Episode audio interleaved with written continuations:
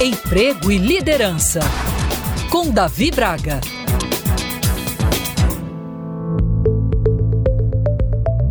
O cliente sempre tem razão. Essa frase perdurou por anos nas organizações, mas preciso dizer que nem sempre ele tem razão. Evidentemente, precisamos refletir sobre isso, uma vez que quem mantém uma empresa funcionando são os clientes, não é verdade? Assim, quem atua diariamente em corporações busca constantemente a melhor forma de não apenas atender, mas de surpreender o cliente. Queremos encantá-lo para que nossos concorrentes não tenham abertura para atraí-los. Antes de qualquer coisa, no entanto, é fundamental compreender alguns pontos. Qual é a estratégia da sua empresa?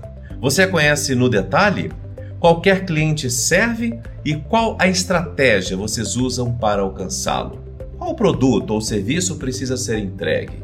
Quais são as regras e políticas adotadas? Você conhece detalhadamente os prazos e entende o que o seu cliente está pedindo?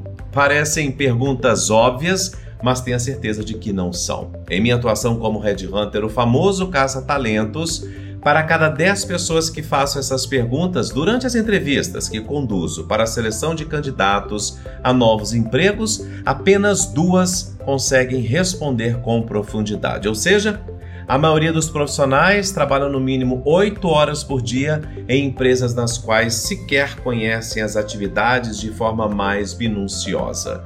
Chega a ser surreal, não é verdade? Além disso, associado a essa falta de informações, reclamam quando o cliente pede nada mais do que aquilo que foi vendido, taxando de chato, exigente e até mesmo folgado. Claro que não podemos generalizar. Assim, alguns clientes que precisam de mais bom senso no trato. No entanto, na maior parte das vezes, eles só querem aquilo que compraram.